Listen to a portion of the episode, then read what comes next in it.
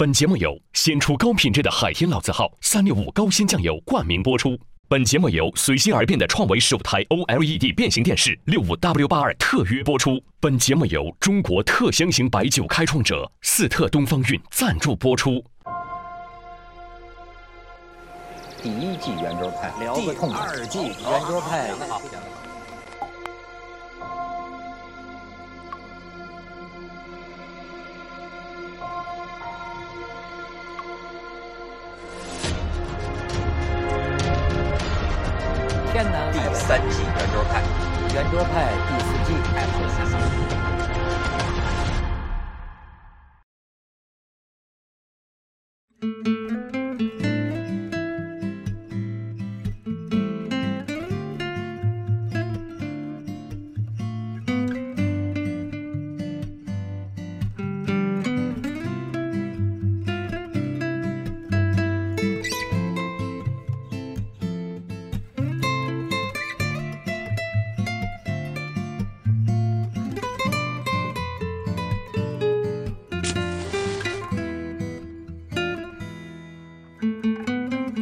仔细听好，本节目由先出高品质的海天老字号三六五高鲜酱油冠名播出，由中国特香型白酒开创者四特东方韵赞助播出。所以我说啊，什么事儿都有个巧。你看咱们这个海阔天空的聊天儿四个特别的人。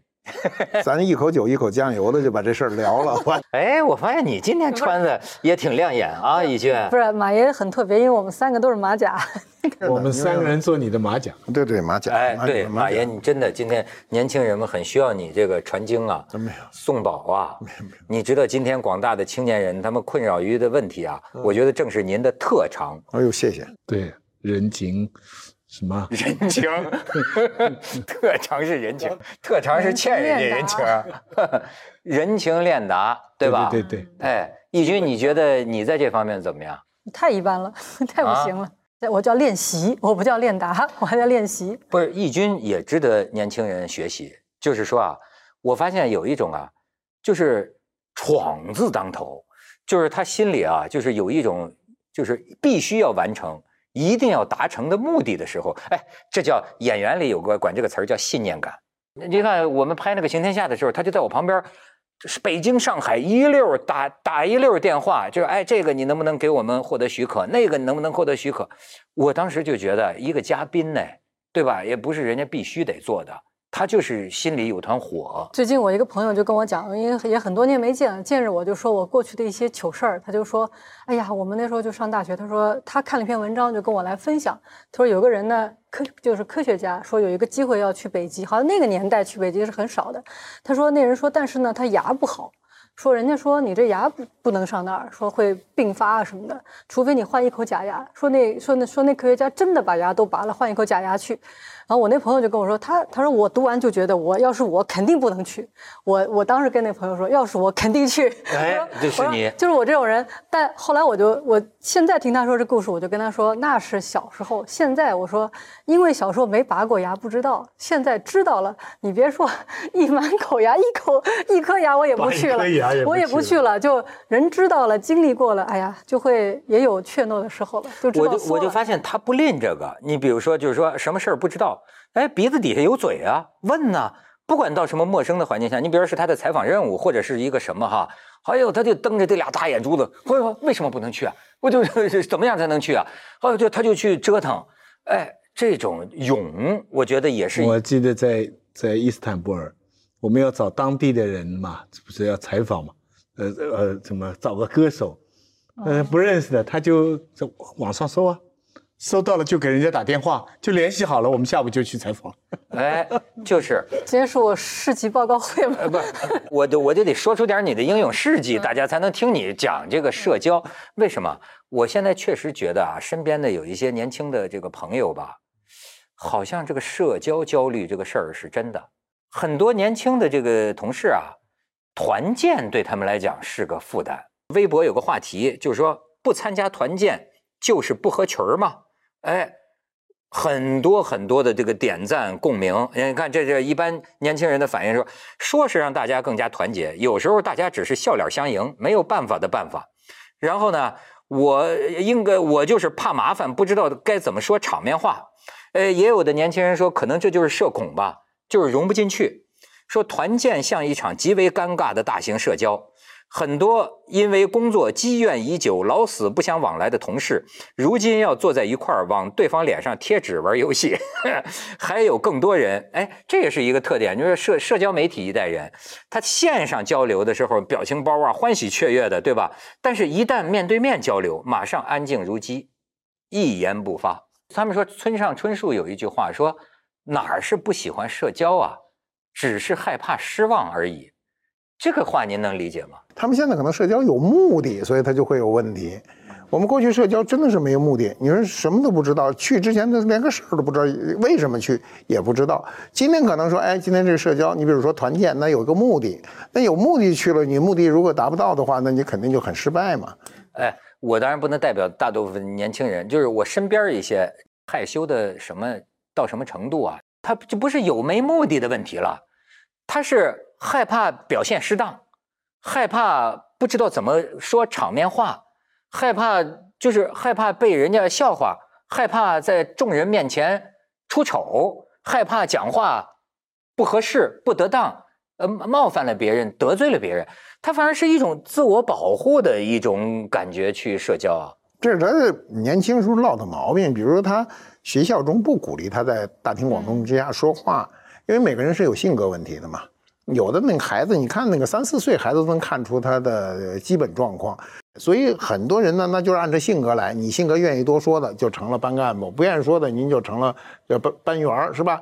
那那从整个这个社会的这个构成是这样的话，当他融入社会的时候，他依然还在扮演他他小学生那个角色，那肯定出问题了。这可能跟学校还真有点关系，就是不教育。我最近听就在上海有一个学校的老师说啊，他说他们有一次去春游，就是他们老师也觉得很惊讶。哎呀，小时候想想春游多开心，是不是？前一天都睡不着觉，那也算团建呢。对，他说这这个孩子也睡不着觉，是为什么呢？他说那小孩子夜里两点就起来了，就是说睡不着觉。为什么那么激动呢？说因为因为平时。根本没机会和同学在一块玩，因为功课太多了，回家一个人做功课做到就睡觉，然后又起床，就是没有在学校之外跟同学一起玩过。然后呢，大家一起出去啊玩，都然后到了那儿一个大草坪，说那老师说玩个游戏吧，大家说不会，哎是不会游戏，什么击鼓传花呀，什么抓人啊这些都不会。哎呦，那老师觉得特别心酸，说现在小孩怎么都不会玩了，在教他们。说学是学得很快的，但是我就不知道您说的年轻人这一代是不是他们成长过程当中对有一点这样缺失，就是这种融入团体的融入团体的这个过程没有。徐老师，你这个春游之欢跟我们讲讲。小学里边有春游就很开心嘛。嗯。可以去去公园玩嘛，很很带个茶叶蛋是吧？我们也带个茶叶蛋，小时候面包，对，理直气壮的问爸爸妈妈拿零钱。所以你看，他实际上跟您那个情况完全不一样了。他现在我想想，有时候也挺尴尬，就是说这个团建意味着一个公司，他要提升企业凝聚力。哎，现在真的是挺时髦搞这个的。其实除了您刚才说这个原因之外啊。首先，我看他们发那牢骚，就有些这，我觉得这公司也有点不靠谱。就是说，比如说咱们这全公司上上海玩一趟，好，自己掏钱呐。你比如公司就是一千块钱，后来他们说我们去上海的车费都一千二，那这这到了那儿这酒店什么的就得这大家 A A 制。你首先再有一个，我发现年轻人什么，他说你比如说五天的这个团建是吧？是周末加三天。那三天扣年假，这个他们，所以他们就说，我工作了这个一周，这个五天了，我周末我最喜欢的活动就是以床为中心，手臂为半径，这就你还让我出去，而且呢，去了之后就是您说的了，倒不是说同学有目的，是公司有目的，但是他这个目的呢，我觉得又不像小时候春游，咱们大家撒了欢的这个玩儿。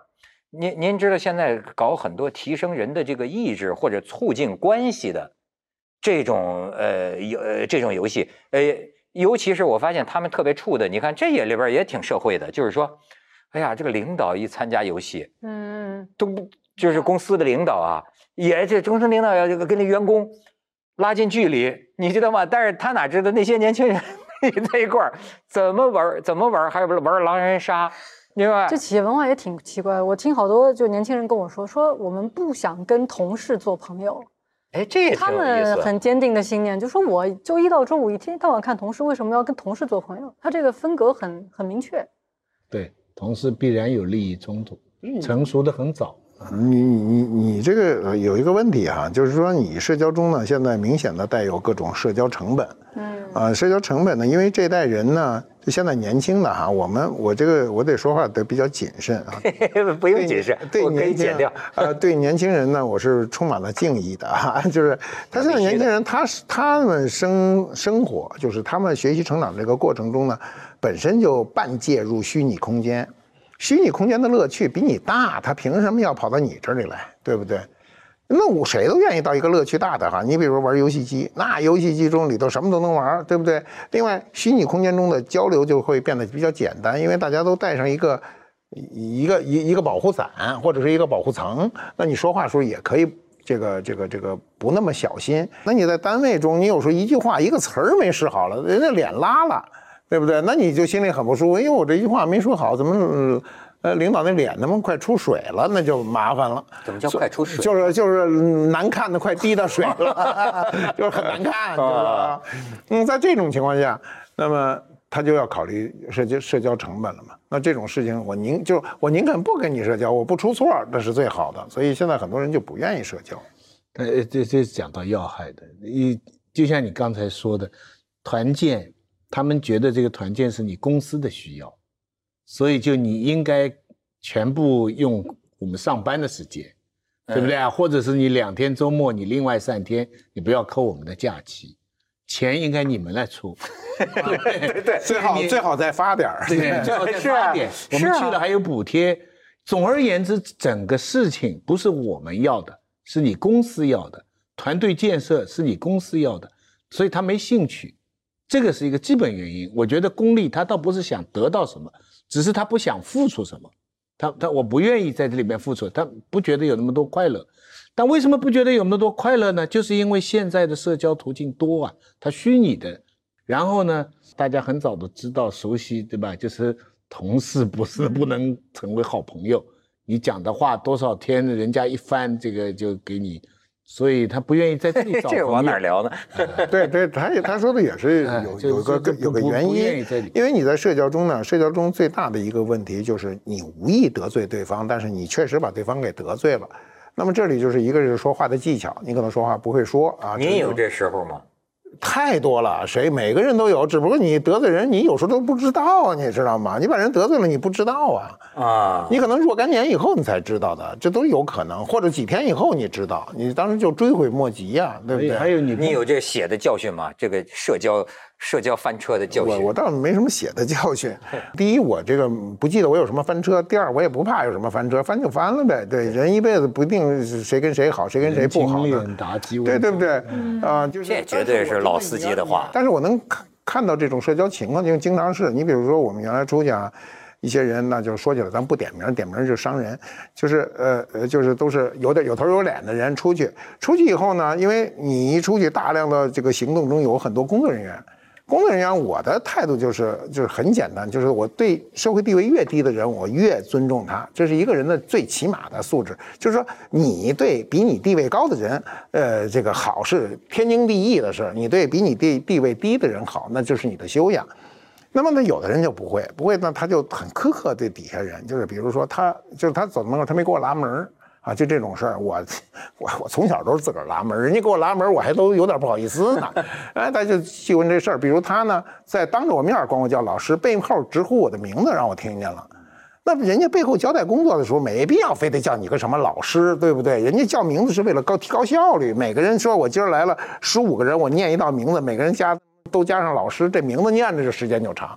所以人家没有不尊敬你的意思，但他听见了，听见以后怎么办呢？那就投诉呗。你因为这有公关公司呢，叫投诉，投诉，投诉来投诉去，就死活投诉半天，最后投诉半天是他那金主的女儿，所以给投诉错了，你知道吗？就是就是人说投诉完了为什么没反馈？人家都没理他，那又投诉一遍，第二遍人告诉说你别投诉了，那是谁谁女儿，说哎呦你咋不早说呀？我说这就是人的问题。那你要对那扫二维码的，他呢一天到晚在那儿待着，那么多人，那冒着感染的风险，然后呢给你做工作，所以你要对人家高看。我看有很多这个这个这个这负面的，就是有人在那儿，哎呦对那横啊，你跟人家横什么呀？有什么可横的？人家无非执行一个任务而已嘛。对对，所以每个人调整自己的心态，在社交中，如果你想，呃，你想获得一个比较好的效果，就是先放低自己。就我老说，高看别人，低看自己，这是最好的一个方式。谦受益啊，满 招损对呐，对对对。真的就是千万不要以为自己，比如说你你说，哎呀，我我我比你牛啊，我有社会地位，我比你有钱，这这最没用了。你什么叫有钱呢？啊，你你有钱你给人家吗？你也不给人家哈。我我要是我我我我我我，就比如我是看停车场的，是吧？你那个啊，有人我就亲眼见，那八那个那时候还是不，现在是刷二维码无所谓，那时候就是给钱啊，人家说十一块，非给人十块钱，哎，人家收钱的人，人还有账呢，对不对？你为什么少给？你为什么不多给人一块钱？要我哎，对，要是那么小的钱还老在这儿就啊，这么穷抠搜什么的，你你多大钱？你那么大资产，你差一块钱吗？他就是跟人家看不起人家。我说你要有本事，你给人家二十块钱啊，那哎九块钱别找了，那算你有本事，对吧？就是很多我见过很多有钱人，就是对呃底下人的那种恶习啊，就是我就特别不喜欢。我看到这种情况，我就我们很深恶老祖。宗的这个概括是，其实是真有用。老吾老以及人之老，幼吾幼以及人之幼。嗯，核心就是换位，推己及人，啊，推己及人。我在上海不是开始七天是呃酒店嘛，那七天以后第八天就回到呃呃家人住的地方嘛。你要丢一个垃圾或者有人送一个东西呢，你不能自己开门的，你得那个呃手机啊视频打开，请那个管理的组，他那个管理组里边很多人，有里委干部，有公安，有医生，有什么什么什么。然后呢，因为第一次因为不不清楚，就是是人家送外卖来了嘛，一敲门嘛就开了，就来警告了，就是说你们这样不行啊，你怎么擅自开门呢、你没给我们看视频啊，这中间就有呃不愉快。但后来不知道怎么第二天什么就跟这个里边帮我们量体温的那那些人就呃聊天了，就一聊天呢你就谅解就没火气了。他说他们这么十几个人，就为了你这么一个人来，他们每两天要做一次核酸。真的，哎，那我一下没火气了，我因为因为我是旅行的人，他们说这一块地方就你这一家，他们这个组每天，也就是说我任何时候打视频去，他要有人，那他等着平常干啥呢？对不对？他他不来骂你就蛮好了，对不对？你们这些人跑东跑西干什么？对不对？哎，我们来为你方便，把你从你，否则你在酒店啊。后来想想，人家为了你两天坐姿，两天坐姿，你有什么好怪人家的？嗯，这真是啊，谁都谁都不容易，站在对方的谁都不容易立场上，嗯，但是呢，比如说咱们就说这个公司团建哈、这些年轻人可能都是刚刚到一个公司的，呃，其实我觉得可能更重要的问题呢，不是说他不站在 这个这个经理的角度上考虑问题，而是说经理这个经理没有站在他，你知道他的这个呃心态是什么心态？谁都特别讨厌强迫这件事儿，你发现没有？有一种压力叫社交压力，这个社交压力啊，你比如说哈，好多东西咱们都想不到，呃呃，你你你像我小的时候，觉得就是那就是自发的，哎，我们那个时候住大杂院好家伙，我每天呢、跟个疯子似的唱戏啊，呃，头上扣一个那个钢种锅呀，就是。唱唱唱唱唱唱唱唱唱唱唱！表表表演啊，咱咱还就都这么看。你那不叫唱戏，你那叫捣乱。对对对，不是，这就是小孩儿。你对，就有点有点表现欲吧。但是呢，你看现在有些年轻的朋友跟我们一说，他们的一大危机就是什么呢？小时候表演节目，对他们来讲，这就是一大危机。就是很多小孩就几个家长在一起的时候，哎，给我们就会英语，给我们背个英语，或者是背个唐诗，这个是父母最不。应该干的事儿，就是小孩的自尊就哎，就是我现在发现，今天很多年轻人就是说，一说起来那像噩梦一样，就是那是指很小的小孩吧？不是他们有这个呃小时候的这种记忆，所以他们就说有些时候团建的时候，那个尴尬的感觉就又点又有点像小时候。觉得一定要在那个时候表现什么，一定要让大家高兴，或者说我说点什么，别跟人家就聊死天这种感觉。你小时候也是个表演不天才是吧不不不，我一点都不表演，但是我绝对是社交是很不行的，就不会说，因为我们小时候我觉得没有这种社交的概念。我记得是呃有一年我表弟那时候他大概十六岁嘛，然后是不是十六岁、十七岁这样子哈，他去欧洲，然后我就发我就观察了一下。跟他的同龄人之间就相差的比较远，因为同龄人可能他们那一套就是说社交啊，大家训练就是说话、出去玩啊什么，他还是我觉得他像个小孩儿，对，然后呢，我自己也是啊，我就记得我那年，我那年就是刚刚去剑桥的时候，我们第一天就是大家就是就那个迎新会嘛那种，哇，那些那一个也不认识啊，而且人他不是你一个专业的嘛，你学院的就是各种不同的人，我站在那儿我也不知道说什么，然后人家来的小孩都比我小，我就记得我旁边站了一个十八岁的一个小孩，就是特别年轻，我问说我说您学什么？的，什么专业？他说我学数学的，他说我他说我十八岁就进来，我我一想这是天才啊，酷，然后那人家学数学的，我怎么跟他聊呢？我就说了一句，我说我数学很差，我说 math is beyond me，我说，然后我们俩都看脸就不知道说什么了，就各就就就一个晚上就不能再说话了，就完全不能聊。就我就是这种，就是这这特别所以，社交严格说来就是跟陌生人说话，对不对？有点。呃，对，就是你甚至你是你认识的也有，假如你熟人，你就不叫社交了。就没话找话不是，这有两类啊，就是一类就是熟人社交，一类是生人社交。他刚才说的是生人社交，对，生人社交呢，其实我觉得问题不在你那儿，是问题在他那儿。他没见因为不是他上来呢，他第一句呢，他说他是学数学的哈，就是你你你你比如我觉得他马爷怎么给？啊，对怎么给这这个很简单，是他先说错了，说错了没关系，就是你不能把你的长处先亮给对方。如果你亮给对方了以后呢，你会必须要有一句话把它给折下来。你说其实数学没什么了不地的，哎，就就就过去了。你说我是学数学的啊，我我有一回特别逗，我我陪着一个，哎，这中国聪明的孩子太多了。不是我陪着，是人陪着我。一个一个女的学数学的，也是在英国，也是在剑桥什么学数学的。走着走着，路上突然有一个女的，就是就是岁数挺大的，就是招呼我说：“哎，我马老师怎么在这儿撞你了？”说：“儿子啊，赶紧过来。”然后儿子过来了，说学什么的？学哲学的。我说好，他学哲学，你学数学，你们俩聊吧，我们聊不上了，对不对？这都太高了嘛。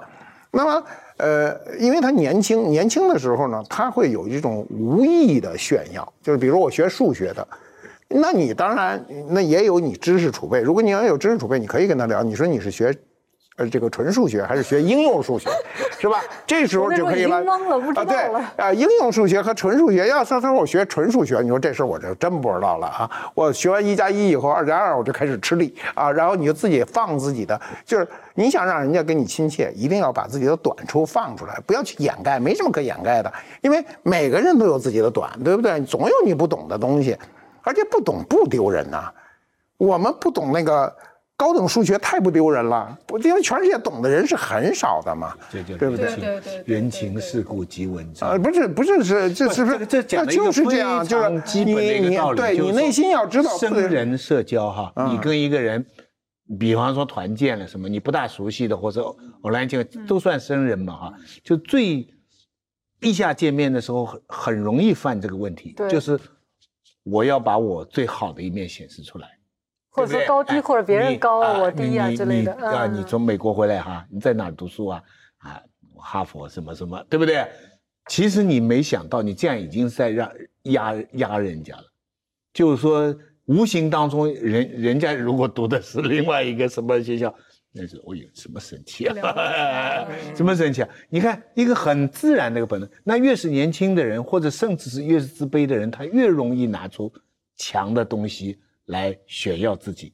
这个是，其实是你看有有经验、有社会经验的人就应该避免，就是说你你完全可以不讲嘛。像我们文涛出来躲在这个角落里，还怕人家认出来？不是不是，他那个对于孩子啊，就是他们在呃，就是首次社交中亮自己的第一张牌没有问题。因为你也不可能不亮。你说我在哪儿？我到英国来读书，哪个学校？你明明剑桥的，你说哎呦，那学校不怎么样，那不是更可气吗？啊，你说我剑桥的，我学哲学的，说说我，那你马上要放放自己的短处。你说其实学哲学是一特苦的事儿，我都觉得挺无聊的。这样大家就比较容易。你上来我是学哲学的，你知道哲学史上有什么？你不是等于把人给搞死吗？对不对？因为这个，那当然呢，我觉得一个人，当然我们也是啊，年轻时候好胜，现在岁数大了啊，就知道就是示示弱，其实是一个最方便的一个方式。哎，而且不追求完美，这事儿没法完美，你怎么能完美呀？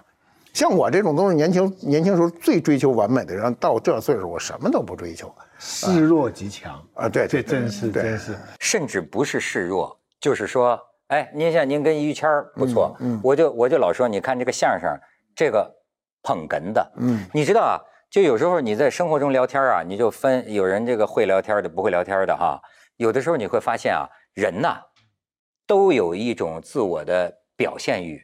你看哈，比如说您讲一个段子，对吧？可能这个段子呢，他听过，然后你就发现啊，有的人呢绷不住，就是人家刨活儿，对吧？人家底还没翻呢，哎，我知道，其实你这样做呢是双输，因为这个笑话既不是属于你的，也不是属于他的，是吧？你的你要成就别人的表演，别人才能成就你的表演。我就发现这个有的时候啊，这个每次都像第一次听，哎，每次都像，这是一个修养。你知道，就是有的时候有有一次，我是听谁哪个老师啊讲一个这个故事，我就记得很深，说是呃比如英国国王和一个老大臣，然后呢这个吃吃吃饭，这老大臣老跟着吃吃饭，国王岁数大了，健忘，就讲了个笑话，这老大臣哈哈哈哈的这大笑，后来呢就吃饭。哦，过了五分钟呢，这国王忘了，又讲一遍，这大臣哈哈哈哈又大笑。后来过了五分钟，这国王又讲一遍，这大臣哈哈哈哈。哎，这国王说：“我是不是刚才讲过嘛？”这大臣说什么？是吗，陛下？那刚才我也忘了。你看啊，化解就尴尬这世界上有的人，咱们知道，觉得自己有钱就牛，对吧？可是实际上，我觉得还有一种，觉得自己有知识就牛。什么事儿啊？你我知道，你不知道，他觉得可以炫耀。其实要照我觉得，真的是人人平等。就是说，不管是金钱，还是知识，甚至是才华，人格上是平等的。你这么想明白了，其实你就你不自卑。一个古诗，你背过了，很好啊。我没背过，好啊，你给我背一遍，我从此不就知道了吗？嗯，这玩意儿有什么丢人的呢？对。但是你会发现，很多人啊，会因为聊天当中啊，他知道这个我不知道，他就觉得丢人。我觉得这有什么？就是就是没有知识也没有什么丢人的，但是你不知道装知道，这才打脸呐，这才真丢人呐。但是你刚才讲的另一种情况，这我们真是常犯。就别人讲一个事情，我知道它的结果的，嗯啊，还没讲完，我就说啊，怎么样怎么样，就显出一个这个我也知道，其实这个很讨厌啊，在旁人看来很讨厌。就那么这个时候你就要有一份心，我觉得还是一种就是将心比心，就是说人家在讲这个事情啊，这个事情是有有趣的，你何必在这个时候插这么一句？这才你说的就叫不解风情。哎，哎所以这个不解风情，一个是这种，还有一种人是说人。你比如你说提提起一个人，那马上有人，哎呀，这人我认他，我说跟他熟是是是这种人最但其实也没有很熟。其实他没有很熟啊，就是这种人兰花，要不然哎呀，我跟他怎么着怎么着嘛，就说一大堆没用的。就算你跟他很熟哈，你也没必要去拦别人的话。所以我在这儿，你比如我在就是各种社交场所，有时候提到某个人，其实我都认得啊，我也就是。一般情况下，有时候人家问你的时候，你迫不得已，你得说，哎呀，就是就是认识，因为你说什么叫很熟啊？那我你要说你跟他很熟，我问他，你跟他借钱，他借你吗？对不对？最熟的人，我说过，就是我们的社交范围哈，一个人一生中啊，现在我们社交的机会比较多，你一生中能跟一万个人擦肩而过，对吧？嗯，你三万天啊，活八十二岁，能活三万天，头一万天，后一万天，基本没什么社交，到中间这一万天就一天见一个人嘛，就是你跟一万个人社擦肩而过。但是你跟他有交集，能说些话，能坐下来吃顿饭或什么的人呢，不会超过一千个人，一下百分之九十就丢掉了。这一千个人能够比较深的了解，就知道这人的前世今生。你不知道是哪个学校毕业的，还是在哪儿工作，跟谁呃有过谈过恋爱什么？你知道这人就不会再超过一百个，又刷去百分之九十。那最后剩下十个人是什么？是可以借钱的人。就一般人都达不到十个人可以借钱。我们说借钱不是说呃不，问他说我现在缺二百块，你借我，不是这意思。我现在缺二百万，你能给谁个人？你你能给几个人打这个电话借这二百万无抵押的？那你不会超过十个人。哦，马爷，您十个呀？啊不是 我一个都没有。妈呀，这家这社交狂不这这叫社交大师了，这就然后你想想。从一万个人到一千个人到一百个人到十个人，其实是你社交的一个金字塔状的。你就是这点人，你的我们想我们在座的每个人手机中的你可联系的人，一定是上千的。你你你的朋友圈有多少人？我我我朋友圈从来不发，我都不玩那个，因为我不敢数。加了多少人我我上次被他们问过，我上次呃参加另外一个节目，有一个他总额是多少？三五百千是吧？啊，三千。我不知道朋友圈就是微信可以加哎五千个人，啊，对哦5000，就有一个人呢，他就是五千个人，嗯，他你要再加他呢，他就要删去一个删去一些，是吧？但是另外一个人呢，就一千多个。我就很自卑，我才三百个，我才三百个，那其中还有一些名字我不记得是谁了。不是那太太，你要是说有几千个人，你不可能，你就加上备注也没有用。我加过备注，完了还是不认识这人是谁，也想不起在哪儿是还有还有联系的。对，还有很多时候呢，我觉得就是年轻人可能会觉得他这个社，他干嘛要跟这些人，比如说借钱要干嘛？因为现在我所有的社会功能，我直接我找我找银行行不行？我找这个信贷公司，他觉得我比如说我任何事情的解决，我是直接可以通过第三方。的渠道解决，为什么我要跟一个人社交？就是还要寒暄，还要各种，可能还要维护这种但是我们刚才讲的道理啊，不仅是讲呃社交和生人，朋友圈一样，我显示我好的东西来证明我现在生活的很幸福或怎么样。哎，这个东西啊，流露优越感啊，真的是人很难克服的一个本能。有的时候，我现在就是做这个自我审视的功夫。我有时候就要很斗私自一闪念，我觉得你看，你看这这 这句话又在这儿跟人吹牛了。我跟科比拍过一张照，诸如此类啊啊！但这个是很难不做到的。呃它不是基本上，它有他有两种啊，就是说有一种呢是要要呃嘚瑟的嘚瑟的这种焦虑，凡尔赛或者或者这种这种愿望，对吧？但是呢，我觉得呃，像咱们刚才说的这个这个讨厌去团建的这些年轻人啊，我觉得更多的他们好像表现出一种守势，因为我想啊，至少我身边有些年轻的朋友，我能感觉到就是呃，他们是觉得。比如说他们要来我们这儿来，他会觉得是个很大的压力，因为他不知道能不能搭得上话，害怕你们觉得我呀不懂规矩，害怕我不知道该怎么呃表现我自己。那么特别像这样的人，有时候碰到了现在有那样有的企业啊，就那种企业文化，我真的可能想象他那种别扭啊，强迫着你，甚至还有那个呢，就是说呃就是。到了有点像咱们觉得那个有些美国电影过去西点军校，嗯嗯嗯搞的那个玩意儿，你知道吗？就有点像有些的学校里还有那种训新生，嗯，老员工，呃呃，就是把你你，比如说你怕什么？哎，真的有一个网友说啊，他就是最怕跳水的，给从十米跳台上推下来啊，在游泳池啊。前些年广州出过一个事儿嘛，要体验，让你让训练员工的意志啊，就是在恐惧的时候怎么办？好，把他摁在水里，三十秒，哈起来，摁在水里三十秒，哈起来，最后出人命了。就是玩这个东西，就是就是，呃呃呃，一帮人在一起，就是那个员工啊，大声呼喊。嗯，这个很常见，这个现在很常见。员工培训就是我我要不看，我还真不知道世界上有这样的事情。就是，比如说围一圈儿，你说这是什么心理邪术啊？就是围一圈儿，这儿中间是个缺口，你呢就站在这个缺口这儿，然后呢，这周围这些人啊，就是受命必须批评你，你自私，你这个人这个心理阴暗，你这个什么，就看你心里的这个抗压能力。然后呢，就是美其名曰你这是帮助同事，谁不这样干？哎，也有个别人说，经过了这样的训练之后，据说什么就脱胎换骨。哦，他这斯德哥尔摩综合症嘛重新回到工作上，简直就像是一头这个小狼。我觉得要是团建这要搞成这种这种玩意儿，确实是恐怖啊不。是，我觉得它有点是物极必反，是因为呢，我们就整体啊，我们只能说整体，不说个体。我们整体社会在年轻人的培养过程中，它的呃过程啊是幼儿园、小学、中学、大学。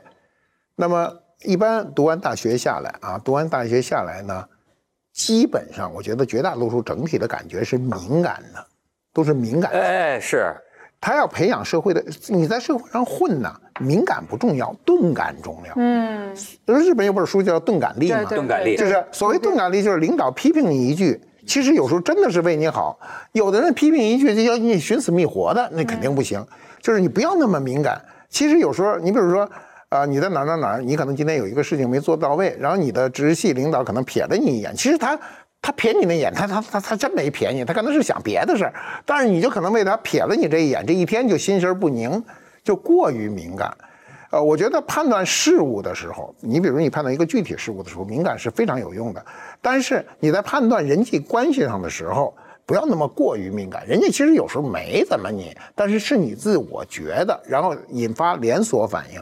那钝感一点呢？那我觉得就朋友之间说错一句话没什么事儿，一一开玩笑过去了。领导之间批评一句啊，把具体的事儿记下来就可以，但是不必要非往心里去，觉得哎呀，我以后是不是上升就无通道了？领导永远看不上我了？不是这样的。主所以主要还是谁出钱，假期算谁。因为你讲的这些永远是现实主义。不是他讲的这些都讲的有道理，但是这些都是公司培训，就是等于是工作能力之外的同事关系的一种培训，所以这个当然应该公司不是他有时候不是，还要我们自己花钱来接送不是这种，那不是，他有时候是为了培养你什么呢？你比如啊，你是卖保险的，为什么有的人保险就卖得好？他第一个决定你的要素的是什么呢？你要脸皮厚，对，这不是脸皮薄，你钝感，卖什么这是羞耻感，就让他的羞耻感打掉啊，对他先是先先是锻炼你，你要把你的这层壳剥开，然第二步才是你的说话技巧，就是你怎么能够，因为有人也是要培训的，有人是天生的，永远会站位，就我永远说话让你舒服。什么叫让你舒服呢？就是我永远说的话比你低半头。我如果比你，我给你平视，你肯定就生气了。我给你低一头呢，你又鄙视，所以你就低半头。这个分寸非常能拿。最好的销售人员一定是说话的技巧，而且最好的销售人员从图表看呢都特恐怖啊。因为我我去一个那好多年前我去一个房地产公司看销售，那墙上一张大表，所有的售楼小姐在那儿，其中第一名那条红线出到这儿，第二名根本就在这儿，三名、四名、四名都差不多。他那么，他一个人恨不得销十个人的房子，那这时候呢，那我就肯定有一个判断，我就知道这个人就是语言的魅力，对吧？那呃，那这个同事不会这么说，同事一定说他长得好看，他肯定是这这个路子，对不对？他为什么搞定一个人的时候，搞定一个人的时候，有时候就一句话。我先说我自己，我去买房，九七年、九六年，我去买房。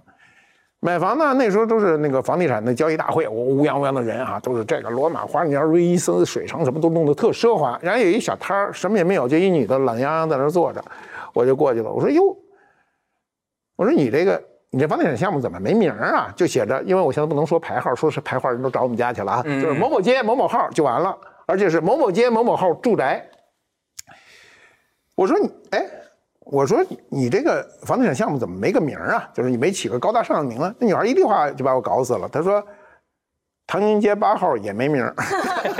哎，哎，第一举了你，对吧？哎您来我这儿，您这是一个有名的地儿，对对尊贵的地儿英国首相去住的地儿，是不是？然后呢，他又不动声色的就把这事儿说了。哎，我一听啊，我说行，我说咱俩谈。然后我几分钟我就把房子买了。哦主要是唐宁街给了您这信心，哎，那 不就是是？说话的技巧，就是那说明您也挺上套的呀。哎对，就是说话的技巧，估计啊，就说话就有地产商改的项目就改成对唐宁街九号。对我我我告诉你，不是有一把您这样的给套住，那您这道行也不深呐。不不不，呃对，不是，他是这样啊，每个人都都是有短板。你比如说，有个经典的推销案例，就是说话的案例，就是卖早餐，你们都知道这个案例哈，就是服务员上来，您是要两个鸡蛋还是要一个鸡蛋？他是这么样问。另外一个说你是要几，你你是否要鸡蛋？就是早晨起来摊鸡蛋嘛。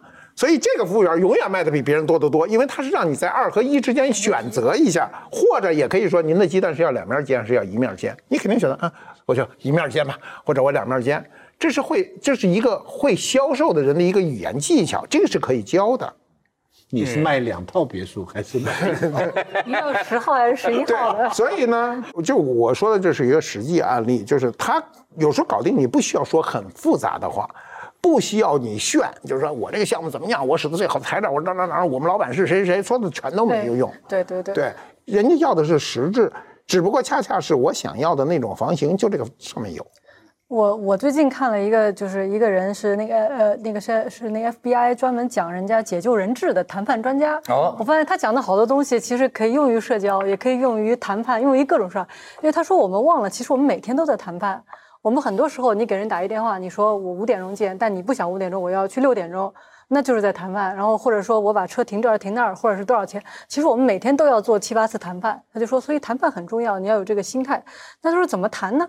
我跟这人说话的时候，他说第一，你呢就是他他有几个就是这个三板斧哈。第一个他就说，这个人说什么，你重复一遍他说的话，就要让他不露声色的。哎，你你你比就比如说你要说你说。呃，我想买房子。你说您要买房子，我不买别的房子啊，我就要那最好的。哦，你要最好的。哦，然后就三句话以后，他就开始他要跟你说话了，他就一定想跟你说话。然后呢，你再根据这三句话，你就开始抓住他的特点。哦，知道他到底要什么？哎哎哎，他不是说我要买最好的房子，比如说哦，那您一定是一个特别有眼光的人。哎，就。举了，举就把他的这些东西，你先是重复，然后呢抽概括，概括，概括他是一个什么样的人，概括，概括，概括，他就顺着你这个就下去了，就这个很有意思。就是你坚定的跟对方站在一起，这是说话的一个技巧。比如你刚才那个是讲的，还是一种销售的案例，就是你这个谈判是因为大家都有目的的。还有一种非销售的，比如我们同事之间去去讨论一件事儿，比如我们讨论一个项目。那项目我要想办法，比如我明显的跟你是不是不是一个想法，那我怎么能跟你探讨下去，而不只不不把这个事儿最后谈崩呢？我一开始先站在你的边儿，我觉得你的想法是好的，嗯，我们俩一块儿往前走，走的时候我我想尽一切办法，一点一点把你拉到我这边来。这是一个技巧。如果你开始想说，哎呀，徐老师，你这想的都什么？你这个，你徐老徐老师说，你背后说买了都哪个人脑子有水，然后就完了，咱俩就永远谈不到一块儿去。我先说，我说徐老师，你想的真是我最初想的，我就是这么想的，是不是？我跟你站一块儿了，啊，但是我们往前走的时候，我最初想弄后来翻盘了，就这个意思。你在途中不停的。去改进，改进的时候，如果你觉得很难改的人呢，你就是慢慢的一次改一点，一次改一点。如果你觉得这个人比较容易理解的话，你可能下两句话就告诉他，我最初就这么想，现在想这个是有弊端的，我告诉你弊端在哪儿。我们开学术会议呢，就是有两种说话的，一种说话呢，就像你刚才这样，那这样的人真是人缘好，他永远是，哎，文涛刚才讲的这个是很有道理。好，然后他再把你的观点稍微重复一下，但是呢，很快他讲出他的观点是跟你不一样的，或者你提的问题，这个问题很重要，啊，这个问题很值得我们讨论，但没有说你讲的对，对不对？先是这种，但我从小呢，呃，不是从小了，就是到学校以后，呃呃，接受学术训练呢，一直听到，比方说我的老师啊，他们就一直在讲，在学术问题上不要那么讲技巧。就是一定要坚持自己的观点，嗯，所以我当时还真信了呢，就是老师把你害了。常常开会的时候，就是说谁谁谁讲的，特别是有名的人，特别是有名的人，我们会去讲，啊，某某教授刚才这样讲哈，我不同意，好，就这样来。这个也有个好处，人家马上来看你了，就是说人家会注意你，哎，你这个年轻轻的，你怎么会对某名教授讲的不同意呢？人家听你，但是实际上是吃亏的。啊，时间久了，你知道，人家会觉得你，呃，傲气啊，这个狂妄，狂妄啊，狂妄。但是，因因为我们这个专业呢，年就是刚开始的时候，研究生的时候啊，我们的老师就这么纵容，就说年轻人就应该狂，尤其是写文章，那你更加应该直接的什么什么。所以我一直上这个当，啊，到了我也不知道到什么时候，我可能到现在还没有转过来。其实要理解就是很自然，因为人的大脑接收到如果是一个不同的意见，他第一反应不是好奇说，哎，这人怎么想的跟我不一样，而是这是一个挑战。对，就是有他有这科学研究，人大脑一接受到不同信息，哎，你在挑战我，所以呢，这个我觉得是一个跟人交流的方式，先赞同后是是，我我我觉得这个是有规律，也有技术。但是呢，从另一方面来讲呢，人也有性格。为什么说要认识自己啊？有的人可能不适合做卖楼的工作，但是也许他适合做科研的工作，对吧？有些人适合做秘书，有些人适合做呃导演。个人有个人的这个这个性情。你比如说，有些时候讲好多这个天才啊，你知道都说有一种病叫阿斯伯格综合症。你你知道这是什么病？听过听过。就是就甚至说这种病叫天才病，像什么那个谁啊？这个这个这个要上火星那个马马斯克，对对对，狂人呢？哎，就狂人，哎，但是你看这种人，他还有个命与运，对吧？他他他他有他特殊的际遇，但是我就说，就一般来说，你承认不承认？有，就确实有敏感的、羞涩的，有一种叫社交疲惫，就是对于他来说，他觉得应付这个每天呢，跟这个领导、同事。社会上的客户应付这些关系，他已经觉得很累了，就是有个休息日就恨不得缩在自己的壳里。我觉得这也是很，呃，就是这非常正常，这非常正常，对，这非常正常。就是那公司不肯出钱。对，您像马爷，您说的那个就是特别管用，这些这些技巧。但是问题在于，有的时候啊，没有动力。什么叫社交疲惫？就是说打不起这个精神了。就是就是，当然我知道怎样社交，但是好像有些人喜欢独处。某些地方的团建他不喜欢，对吧？实际上也是，你看现在的年轻人，他这个这个这个边界意识、自我这个圈儿的这个这个意识，呃，越来越强了。或者说，工作和生活，他觉得生活就是我的生活，我不一定要变成公司的延续，对吧？这样的年轻人呢，其实有的时候他适应有些社会规则，他也挺苦的。因为你看，今天有些工作就是延伸到了生活。你比如说酒局，嗯，这真是个就是挺不好的，呃，一种潜社会规则。就为什么谈生意为什么要喝酒呢？为什么拉个客户都得这这这这这这么喝呢？对吧？您像马爷这个老江湖，对吧？把你们全给灭了。但是你想，一个刚大学毕业的，他确实他觉得这个东西，即便他能适应这样，感觉透支心灵啊，透支精神呐，嗯，就是这么怎么说话能能不说错？您知道吗？姐，就是我发现说一千到一万有个根儿。你活了这么大岁数，说实在话，就是你意识到没有？你有一个东西是脚跟站稳了。你这个脚跟站稳了，是你这么多年的积累和经验，它使得你能够清醒的看待一个交际的问题。比如说这件事情怎么对，怎么错，我应该谦虚对人，我应该哎。高抬别人，抑制自己。你觉得啊，你哪哪门门清？你知道吗？有我有一个这个这个呃，就是年轻的小朋友啊，小同事吧，也算是。就是他说他到他父母亲的那个圈子，他父母亲都是知识分子了，呃，父母亲交往圈子都是高级知识分子了啊。他就我觉得他说的很形象，就是在他们当中啊，就像是一个就是小孩儿蹒跚学步。嗯，就是他，我不知道你们这些大人，你们的这种交际的这个规则，我又怕我说错话，怎么着？就是感觉就是本身这是一种小孩子就是站不稳呐，就是个本身是一个蹒跚学步的这么一个感觉。他说，我不愿意出去，就是因为我不知道每一个圈子里的规矩。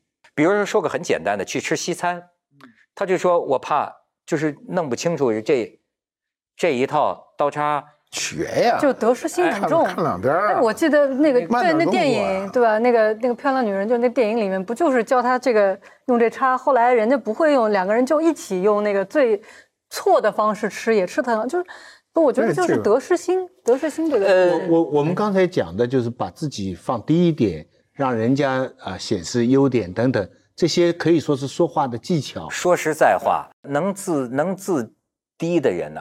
实际往往是已经有些自信的人了，这他就是生怕别人觉得自己不行的，那个我估计才是蹒跚学步刚进入社交场的那种心理。呃，我我的意思是，那个修养、说话态度是锦上添花，但是更重要的东西，我面对我的学生哈，我还是一直跟他们说，比方说你刚才讲的这种心理哈，他碰到一群人，他不知道不知所措什么东西，那其实真的不必担心。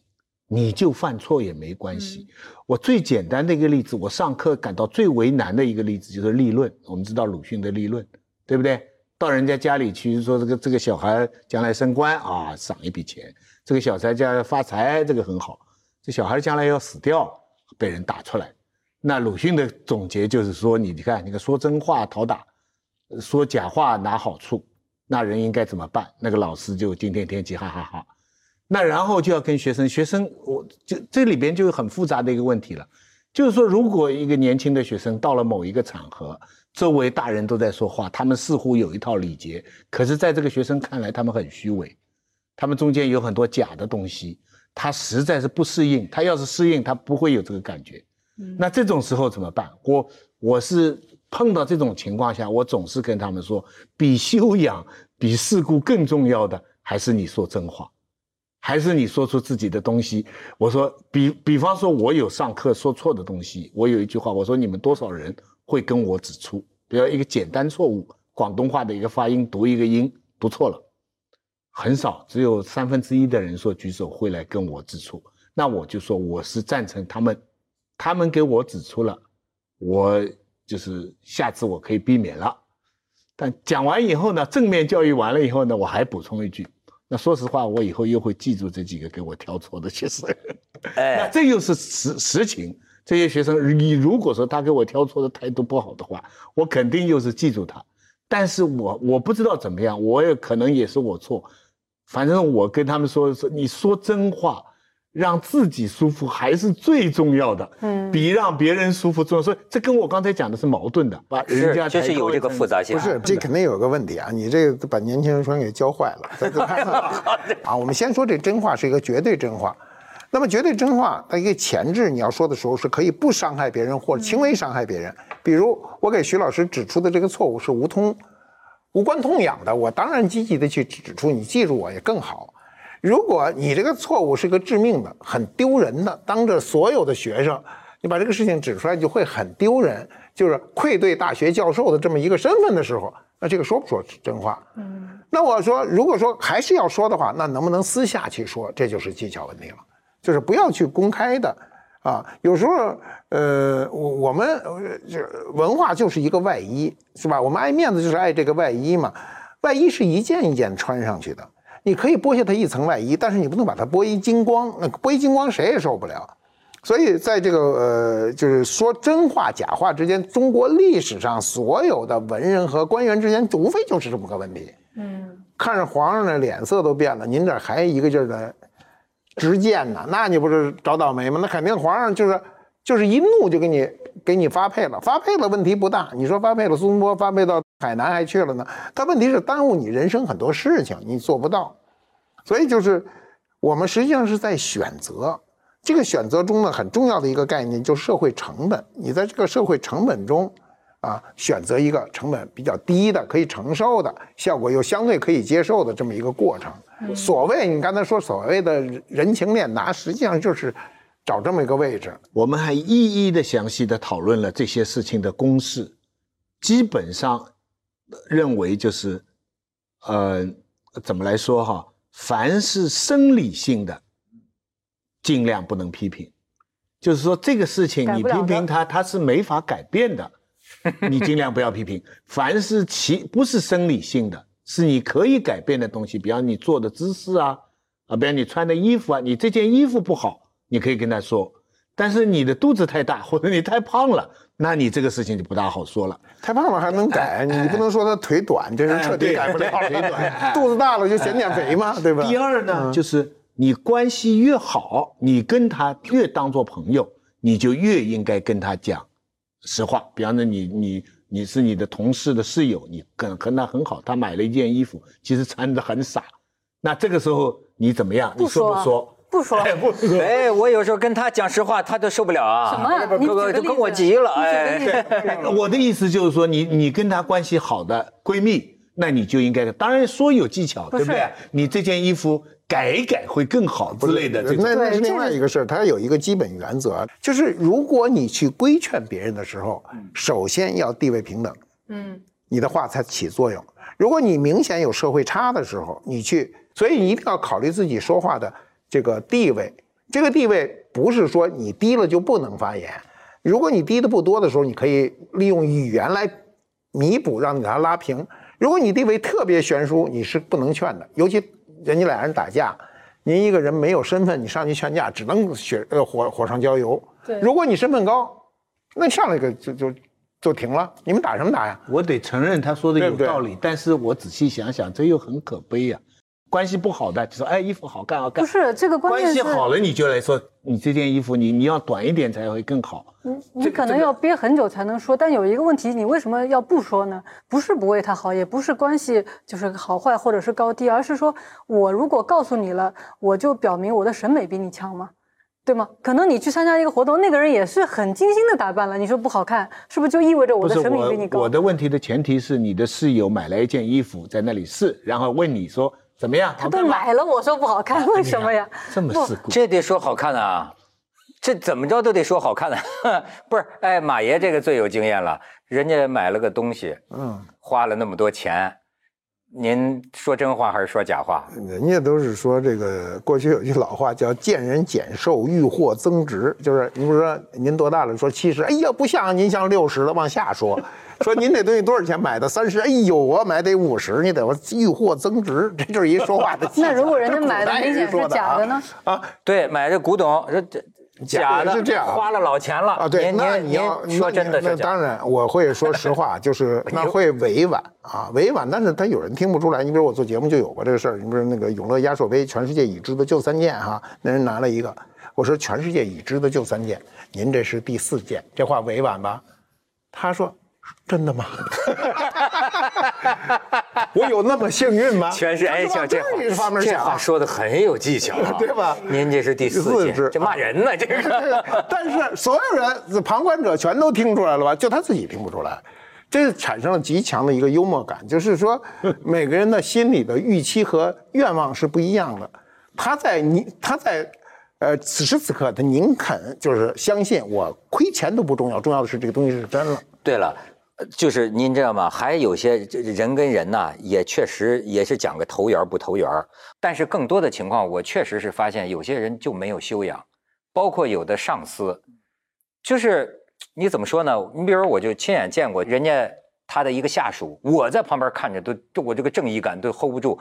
那这个下属悄悄去买了单，你说你那耍什么威风啊？对吧？就是说，谁让你买单了？谁让你买单了？我跟文涛在这吃饭，我说走了吗？我说走了吗？拿着烟灰缸哐就砸过去了。我当时我就说：“我说你干什么啊？就是你明白吗？就是我，当然这是比较极端的少数的例子，但是我相信每个人在生活里都碰见过，就有些人真是特别差劲，修养很差。但是如果你无奈，你跟他就是同事，甚至他有可能是你的上级，他天天这样的跟跟你就您甭说我抬举你，你抬举我了，你这他这个人因为修养不好，他老侮辱我，他老贬低我，他老欺负我，我怎么办呢？那就辞职吧。不还有很普遍，就是你有一定位置的人，只有比他高的人能批评他，比他低的人都不能批评他。我看到很多这样的情况，都是开会，我自己大学里开会，开会之前，上司来之前，大家都在讲某一件事情，所有的人都在说这件事情很荒唐，大家都在笑，谁想出来的啊？什么什么什么？好了，等这个上司来了，他一上来就说这个事情怎么样怎么好，一讲完以后，大家就懵掉了嘛，因为刚才都在骂这个这个的啊怎么坏。隔了几分钟以后，就有人开始，哎呀，虽然呢这个事情是一个新生的什么什么东西，但是它也有它的好处啊，什么什么什么来讲，那一般这个时候总有几个人会转过来的，这个本领真是大，因为五分钟之前他还在说，同样他的嘴巴里说出来，就是呃，就是傻瓜才会讲出这种的什么人呢、那没有脑子的。现在他就跑出来说，很好，很好，很好。我讲的是香港，我所在的大学，是但是道理是一样啊。我不开心，我我要不要表达我的不开心？就是各种选择其实都摆在面前，但是你选择怎样做人，你就各担因果，对，对吧？它你就要付出成本。哎，马爷，您像我我说的这种，您碰见过没有？就是就是你们你就难打交道，这个同事里啊，我觉得哪个单位里都有个别的特别难打交道的人，跟谁都不合。嗯那这些人呢，你就敬而远之。我老说呢，你工作中啊，你不能成为朋友没关系啊，但是你能够正常工作，不要成为敌人。呃，不要能成为敌人，就是你正常工作，你那个做的有理有节的，然后你做事情很得体，然后就是工作啊，而且工作以外的事呢，尽量少说，因为你只要一传，就就就你因为这人不好打交道嘛。我觉得一个人呢，跟你喜欢的人一起工作不算本事，跟你不喜欢的人一起工作那算一个本事。哎，啊对对对，啊，对我可以工作，但我可以不跟你做朋友，我可以跟你做工作啊。那有的人是什么呢？我们也有这种人，就是说，嗯，单位里也有嘛，就是人家说跟他做朋友特别好，就是不能在一起工作，也有也有啊，就是一到工作就较真儿，别人错了就人家道歉，道歉也不成，道歉也不成，那这个事情就不就就是个人的问题，所以最终呢。都会出现这种问题，就是说一个不合群儿，或者说难伺候，或者难沟通的人，最终在一个单位都是会受人摒弃的。但有一个这个问题会出现，大家会说，那这个人为什么会还会在这个单位里呢？往往这个人呢会被认可，嗯，认可呢，当然基于两点，一点是他真有本事，你们没没办法；还有一个呢，是他可能在人情上或者人情关系上，你比如人家说。啊，为什么不开他？他不知道这个人的家里有什么人跟什么这个关系，这大家都不知道。啊还有一个原因就是说，公司领导如果说他有一个什么事情，他交给第二、第三，就说能力来讲哈，假如说十个人里边，那排在第一、第二、第三，如果说上司把这件事情交给第一、第二、第三呢，不见人情，就是那个第一、第二、第三的人啊，他觉得这个本来就应该是这个事情交给我做的，或者说正的叫一个负责，他给第八、第九的人啊，这个人就非常忠于他。就就以前有个公司领导就跟我说，他说有才有什么用？要这个才为我所用才有用。所以做人的 说话的技巧啊，有时候一句话就会导致这个态度的。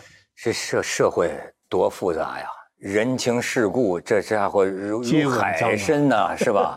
但是我就能理解了。那个有个电影《海上钢琴师》，嗯，你记得吗？那个钢琴师老在船上，呃，他他不肯下船。终于有一次呢，他想下船了。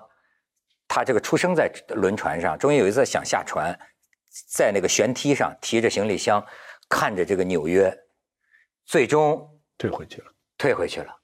后来他的说法是我看见那一条条的街道，我没去过，这里面多么复杂的社会，每一个地方，每一个地方，这个世界，你知道，我有时候觉得初出茅庐的一个年轻人啊，有时候会有这种感觉。我当年也有过，就是需要学的东西有多少啊，需要历练的东西有多少啊。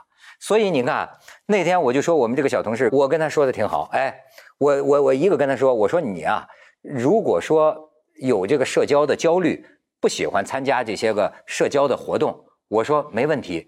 英国有一项调查，你看我还给再把资料找出来。我说，二零一八年呢，英国心理学期刊发布了一份关于智商和社交关系的研究报告，是吧？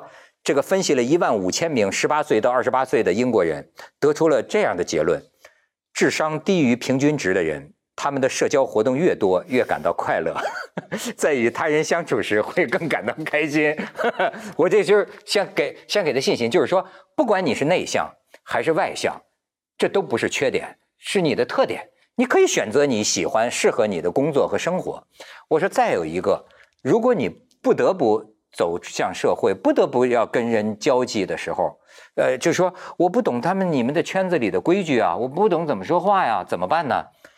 哎，马爷，我就是跟他说说这个古，我还我还弘扬中华传统文化来。我说，好像孔子就是《论语》里面有一个说法，就孔子入太庙啊，每事问，有这么句话吧？孔子入太庙，每事问。当然，这个我的解释未必正确啊，但我这么理解，就是说他他是最懂祭祀的人，但是他进入了一个祭祀的场所，他每件事儿都认认真真的问：这是做什么的？这是什么规矩？这是什么规矩？这是什么规矩？哎，我后来想到，这个我们每个圈子都有很多的礼仪，都有很多规矩。其实这些礼仪，呃，随着时代一直都在改变。所以说，当时啊，这个孔子讲的最核心的，实际上是什么呢？这个礼的为什么要制定礼仪？嗯，就它的原初是什么？它的原初只有一个字，就是诚。后来到了这个宋明理学的时候，不是就讲嘛，就是哎，就是美事敬。你看，我就记得是程程朱理学啊，它里边讲每件事儿啊，都有一份尊敬。就其实你要拿住这个字，就是拿住了这个心呢。就比如说，呃，我到一个陌生的国家旅游，你心里有这么一份，你你尊敬人家吗？你心里尊敬人家这个圈子，你尊敬人家这个地区，你就会问：你们这儿有什么规矩？吃饭，我不是不懂西餐怎么吃，我就会问嘛。就像你请我参加个活动，我就说我该穿西装啊，还是可以穿牛仔裤？哎，你这个问本身。就是对人家的一种尊重。我相信没有一个外国人在你问他说我该怎样使用刀叉，他都会很热情的帮助你，都不会觉得你失礼的。同样，这个道理可以就是运运用一一切地方、一切方面，甚至包括你说工作，呃，对吧？咱们呃做主持一个节目，呃，我尊敬这个工作，那么我要把资料都看了，对吧？这这是一种尊敬。您您也尊敬您的呃书，对吧？你呃跟人在一起。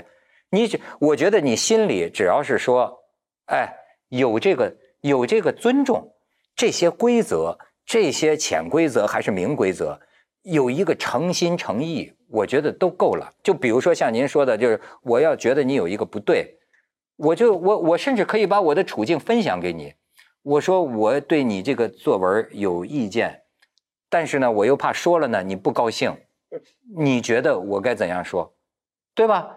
哎，我觉得这样说至少不会让别人太反感的。我有个看法，不知道该不该说。这个台词是这样的嘛？我有句话不知道该不该说，不敢讲，不要讲。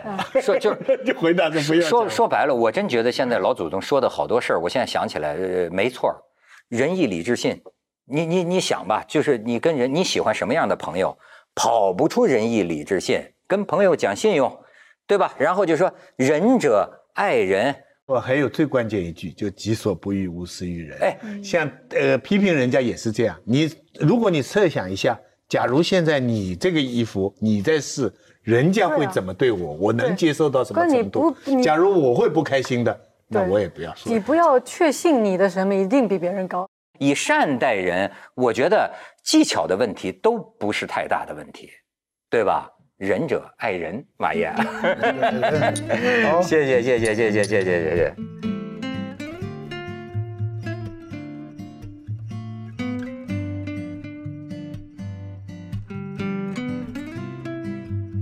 老吾老以及人之老，幼吾幼以及人之幼。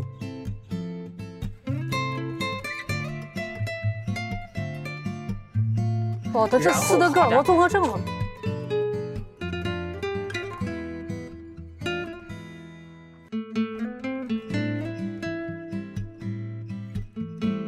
阿斯伯格综合症，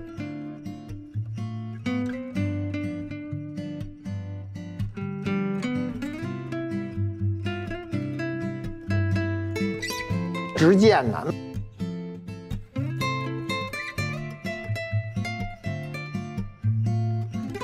永乐压手杯。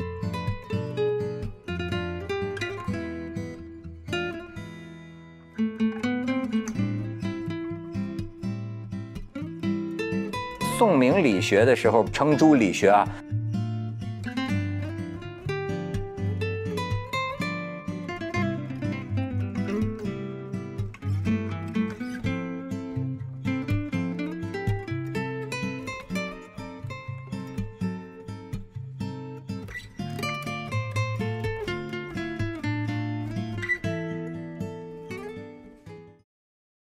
美味。品质生活。海天三六五高鲜酱油。本节目由随心而变的创维十五台 OLED 变形电视六五 W 八二特约播出。本节目由中国特香型白酒开创者四特东方韵赞助播出。